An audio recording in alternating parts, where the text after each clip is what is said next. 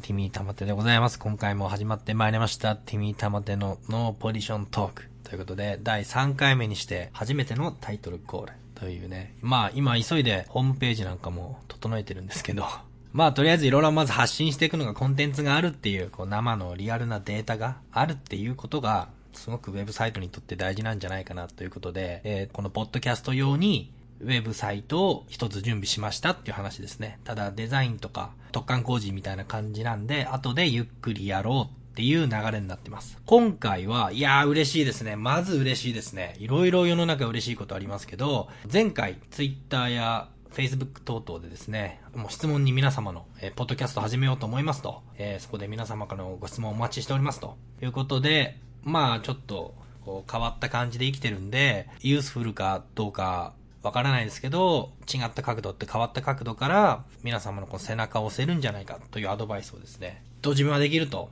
いうことで、えー、告知させていただきましたら、早速ですね、ツイッターの方でですね、お返事をいただきまして。あ、でもこれまだ、あの、誰さんとか言わなくて、じゃあ、あの、S さんっていう方にね、しておきましょう。あの、すごいいい話なんで、で、多分、ここで紹介しておいて、で、その後、いろいろなんか面白い展開になっていくんじゃないかなって方なんで、まあ、S さんって方から、えー、2つ質問をいただきまして、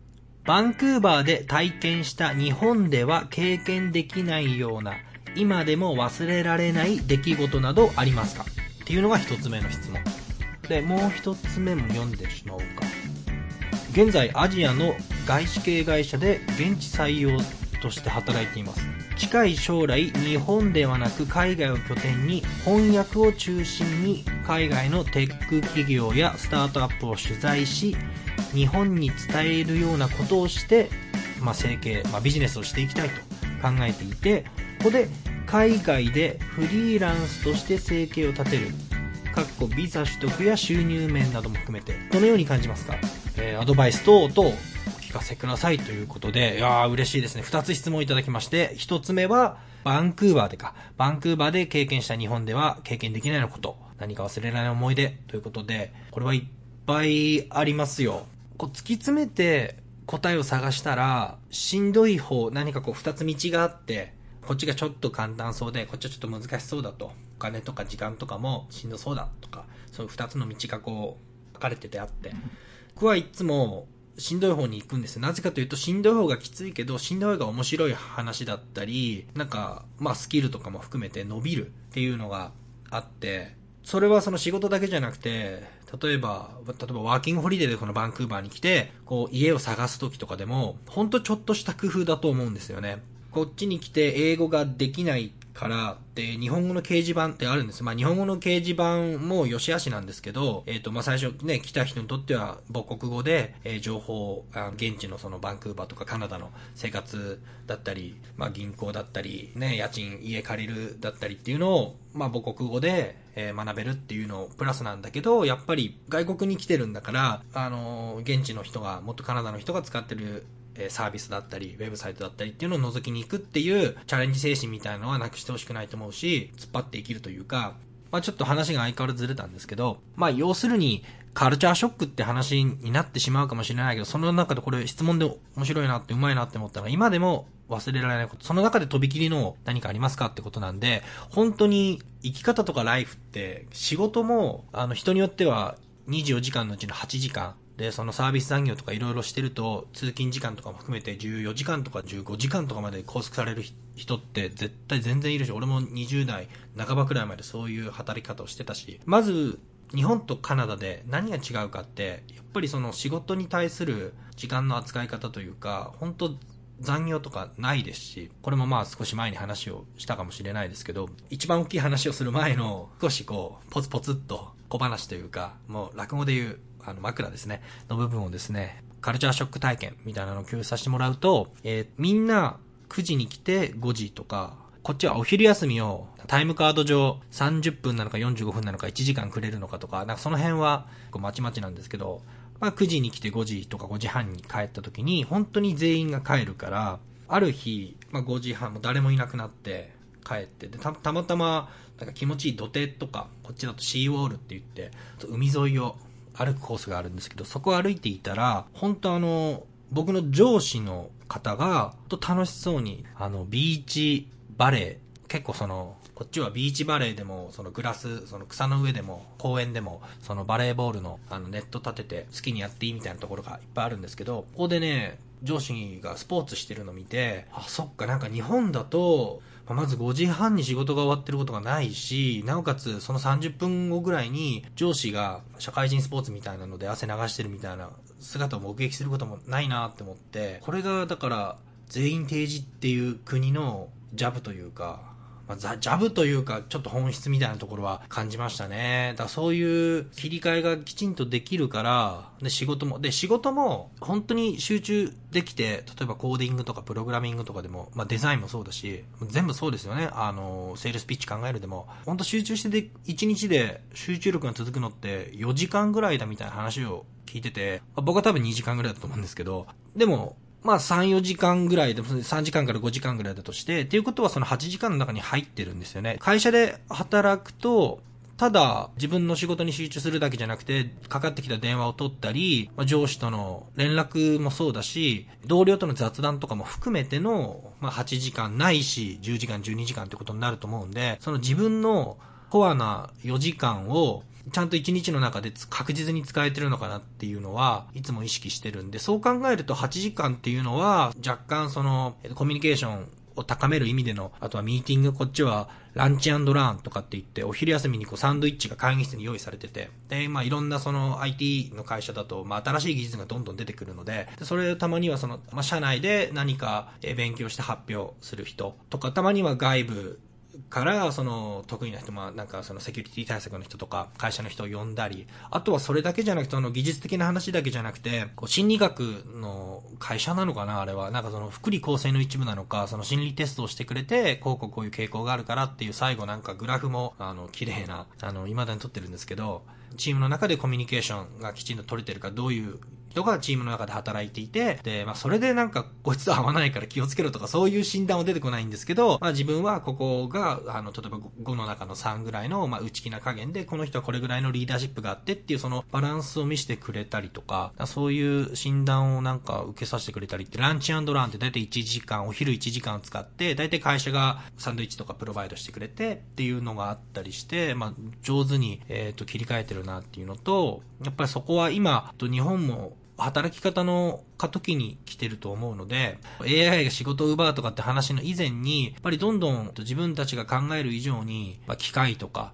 コンピューターの性能が上がっていって、もう本当にあの、やらなくていい仕事がまたさらに、えー、増えてくる時代に、えー、そんなに急速に明日からモビルスーツが開発されたので皆さん、だから全員クビですなんてことにならないと思うんですけど、産業革命とかもそうなんだけど、大体産業革命100年ぐらいのスパンで行って、トータルで仕事が減った仕事より増えた仕事っていうか、まあ新しいそれだけじゃなくて、産業革命と比べなくていいか。IT の学生時代にですね、2009年とかか、まだオリンピック、バンクーバーのオリンピックが始まる前ぐらいの時に、この英語環境でアルバイトをしてお金をもらった時っていうのをすごく覚えていて、まあ、いくつかなんか日本のお弁当車でデリバリーしたりとか、なんかそういう仕事はちょっとしてたんですけど、やっぱりそのアルバイトも英語環境にしないといけないっていうことで探して、で、たまたまそのイエールタウンの今もなくなってしまったんですけど、今はローメオバーガーとかっていうバーガー屋さん、あれもね、イエールタウンも最近ね、入れ替わりが激しいんでね、もともとそのセクション3っていうあの、まあ、イタリアンのお店で、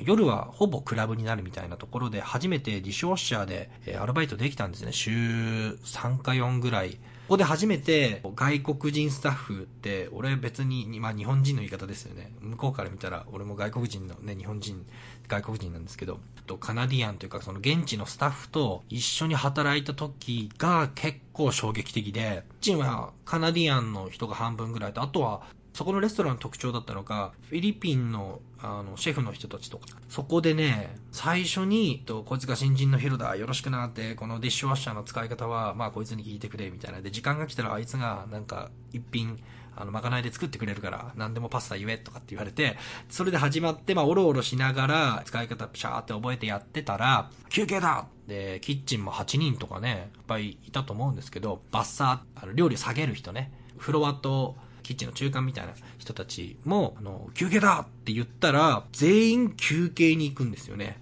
あの、その間も、チンチンチンチン、あの、なんか音が鳴ってるし、その間もどんどんどんどんそのメニューは貼られてるんですよ。けど、あの、まず休むぞって言ったら、8人ぐらいのスタッフが、みんな裏に行って、タバコを吸うなり、まあ5分間ぐらい談笑してるんですね。まあもちろんその5分後、も戻ってきたら、またガーって1時間半とかぐらいかな、1時間か1時間半ぐらいガーッとやって、また休むぞって言って5分間ぐらいみんなで休むんですよ。その切り替えが面白くて。で、その時に、タバコ吸う人とか、で、いろいろいたんですけど、面白かったのが、こっちでまあビール、ピッチャーってあのすごい大きい、あのケースに、コーラ、まずガバーって氷全部入れて、そこにもうコーラガーって流し込んで、コーラのピッチャーを作って、ストローを4本ぐらい刺して、5分ないし10分弱の休憩で全部飲み切ってるシェフの人がいたんですよ。で、あ、こんな休憩の仕方いいのね。だから、あの、休憩になったら適当に飲み物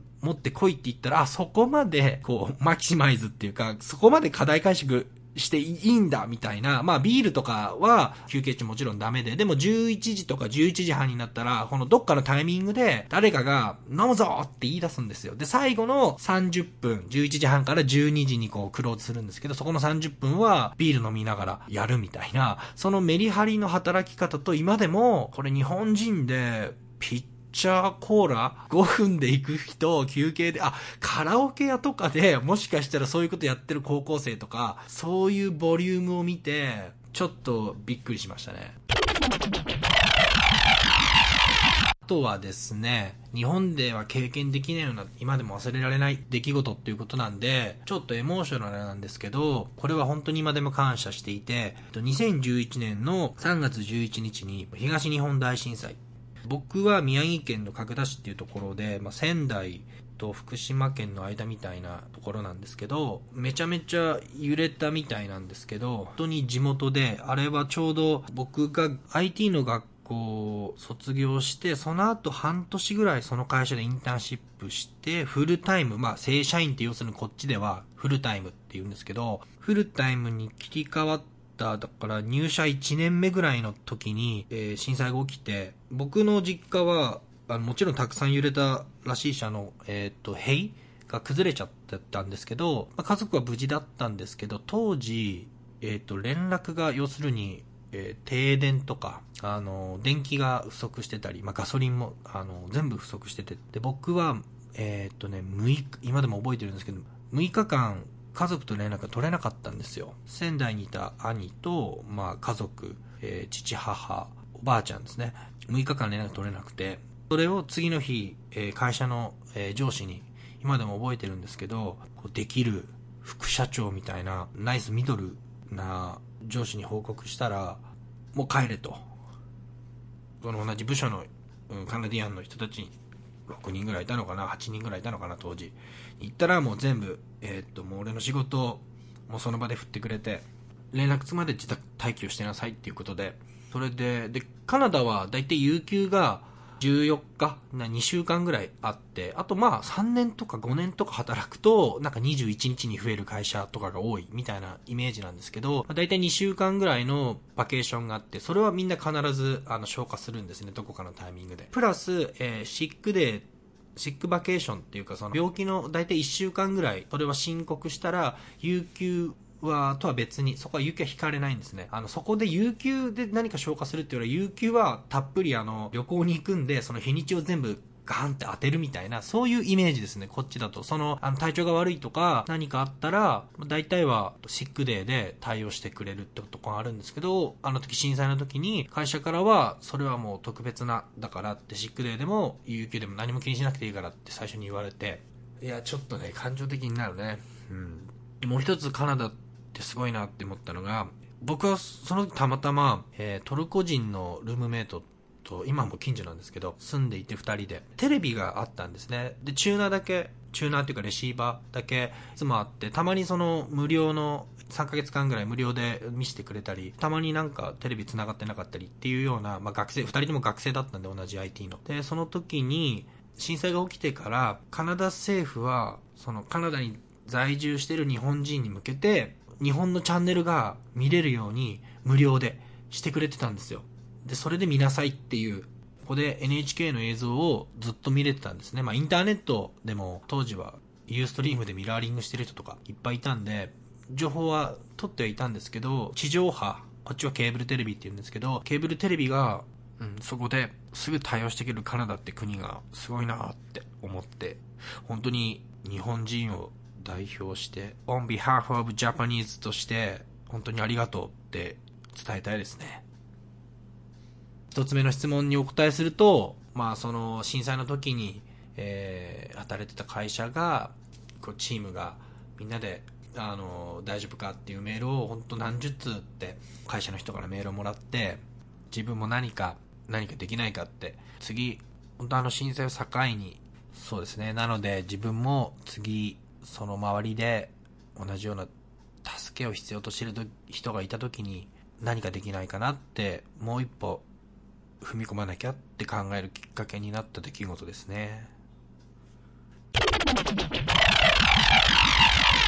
はい、じゃあ次の二つ目の質問なんですけれども、えー、海外でフリーランスとして生計を立てることに関してどのように感じますか？アドバイスと、えー、またビザの取得や収入面なども含めてということなんですけれども、これはですね、まず言葉の定義として難しいなって思うのが、海外って本当に東南アジアもあれば、えー、この間言ったようにヨーロッパに住んでる僕の友達がいたり、僕は北米担当みたいになってますけど、本当いろんな国のいろんな制度があって、例えばエストニアとかね、もう、あの今電子、まあ、オンライン上で永住権が、あの国はずっとその、あの、ロシアにずっとこう脅かされている国なんで、必然的に、えっ、ー、と、住民票を電子化したりってことが、安全保障上必要に迫られて発達してきた国なんですけど、あ、スカイプ、えー、オンラインのチャットの、はい、通話のスカイプを作って、えー、その後マイクロソフトに買収された会社で、えー、今もそのスカイプの機能の一部はエストニアの会社で作ってるっていうのは聞いたことありますけどね。で、例えばそのエストニアもそうなんですけど、ヨーロッパ圏に入ってきて、で、そこでじあの、永住権を取るっていうこと。えっと、まず、永住とか、永住権の話かな。永住の話をすれば、まずは、その、どん、自分にどんな可能性があるかっていうことを調べることから始まると思うんですよね。エストニアはその一つの例だとして、それが例えば、香港でもいいし、まあ、ちょっとメキシコ？僕も、例えば新婚旅行でメキシコに行ったんですけど、そこで、例えばフォトグラファーで生計立ててる人だったり、まあ、旅行代理店というかツアーの日本人のあのスタッフのさんとかいて、あの本当に今はいろんな人が海外に行くチャンスがあって、その今までは日本のビザ、パスポートってていう一つで、で、その日本のビザもまたその強いから今年も1位になったとかって言ってね、190カ国ぐらい行け、89カ国、90カ国ぐらいあの、ビザなしで行けるっていうことで、まあ日本のパスポートが強いっていうことなんですけど、でもそこやっぱり疑ってみることはすごい大事で。っていうのは、僕の生き方というか、幸せの方法みたいなことを言うと、僕はなんかお金があるとか、その何々に恵まれてるとか、その物質的にってことじゃなくて、あの、自分の人生に対してチョイスが多いってことが、あの、すごい重要なことだと思うんですね。つまりその、功のもとっていうか、まあでも、歌舞伎役者の家とかに生まれたらまた別なんでしょうけど、なるべく、え人生をチョイスが多い方がいい。だから、まあ、進学もそうですよ。高校、専門学校、大学、どこ、あの、大学に行きなさいじゃなくて、理由があって、で、それ自分が決めたっていうことがすごい大事で、だから地元でしか働けないとかも、って人もいるかもしれないけど、でも都会に出るチャンスとか、東京に行くチャンスだったり、逆に東京に働いてる人が地方の方に行ってみるチャンスだったりって、僕は調べ尽くした結果、探したり、あと大事なことは自分で実際に発信し続ける。例えば沖縄行きたいとか、昔ね、フィジーでね、と知り合った人で、パースに行きたい。って、こう mixi の名前とかにも、えー、なんとか、アットマーク、パースに住みたい、みたいなの書いてた人が、やっぱり今、オーストラリアに移住してますもんね。やっぱりその大事なことは、えー、自分がこういう風になりたいって、で、今、笑う人とか別にそんないないっていうか気にしなくていいと思うんですよね。とにかく発信して、これやりたいっていうと、で、何かしらその発信することによって、そのキャッチ、まあ、ツイッターとかね、あの、バズったら結構いろんな人にまで、いろんなとこまで飛んでくんで、物事が叶、叶いやすいとまでは言わないけど、下地が揃いやすい。まず自分の思ってることだから、今は、えー、何々県に住んでますけども、将来は中東のこの辺に住んでみたいって言ったら、その中東で日本人で住んでる人がたまたまそのツイッターとかで繋がって、まあまあこんな学校があるよとかってここでビザが取れるよとか、でいろんな可能性があると思うんで、あの、僕は、その、海外に、その、海外移住とか永住とかを別に無理に進めてるわけでもなくて、大事なことは選択肢を2つ。だから、日本、大好きな日本でも住めるし、そうじゃない国でも住めるっていうチョイスがあることが大事なんで、僕はまずは、どんな仕事でも、あの、どんな国でもいいんで、日本以外の永住権を取ってみる。ここに向かう、到達するプロセスっていうのは、例えばもちろんほとんどの国では、エストニアもそうです。エストニアもね、あの、非英語圏とかで、もう4位とか5位ぐらい、英語が喋れる国なんですよね。もともとは旧ソ連に含まれてる国だったんですけど、だから英語っていうのは必要に応じてやっぱり上手くなったりするもんなんですね。うん。なので、日本はやっぱ良くも悪くも母国語で大学の高等教育とかそれ以上の高等教育も含めて母国語でできるっていうのはそれも一つの誇りなんですけど、まあそれと同時に世界は確実に英語は本当にコモンラングウェージっていうか、まあ共通語ですね。共通語として、あとはそれプログラミング言語とかもなんか似たようなえイメージがあるんですけど、きちんとコミュニケーションを外に向かっていくっていうのは大事なことなんで、大事なことは他の国の永住権を狙ってみる。例えば、さっきはエストニアの話をしたけど、オランダっていうのも一時期、まあ、日本人がちょっと、あの、ビザ取りやすいっていうので注目されて、あと、ベルリンとかも結構、えー、チャレンジする人がいたりとか、いろいろその、どこの国でもいいんですね。別に、スペイン、イビサ島とかでもいいんですけど、どこの国でもいいから、ここに住んだら面白いとか、に、日本っていう最強のパスポートがある、プラス、選択肢があるっていう、チョイスを作るっていう動きは本当に大事だと僕は思っています。はい。それで、海外でフリーランスとして生計を立てることに関して、あとは収入、まあフリーランスっていうのは、これも働き方ってすごくいっぱいあって、僕は IT ですけど、なので、インターネットが繋がるところがあれば、納品しますって結局、その、納品書って書いて、でもそ、納品先っていうのも HTTPS とか、そうやってそのウェブ上のね、サーバー上に納品するような仕事をしてると、あまり住所は関係なかったりするんですけど、で、この方は今、アジアの外資系企業で現地対応で働いてて、すごいね。やっぱこういう動きをしてる人はすごいね。あとは、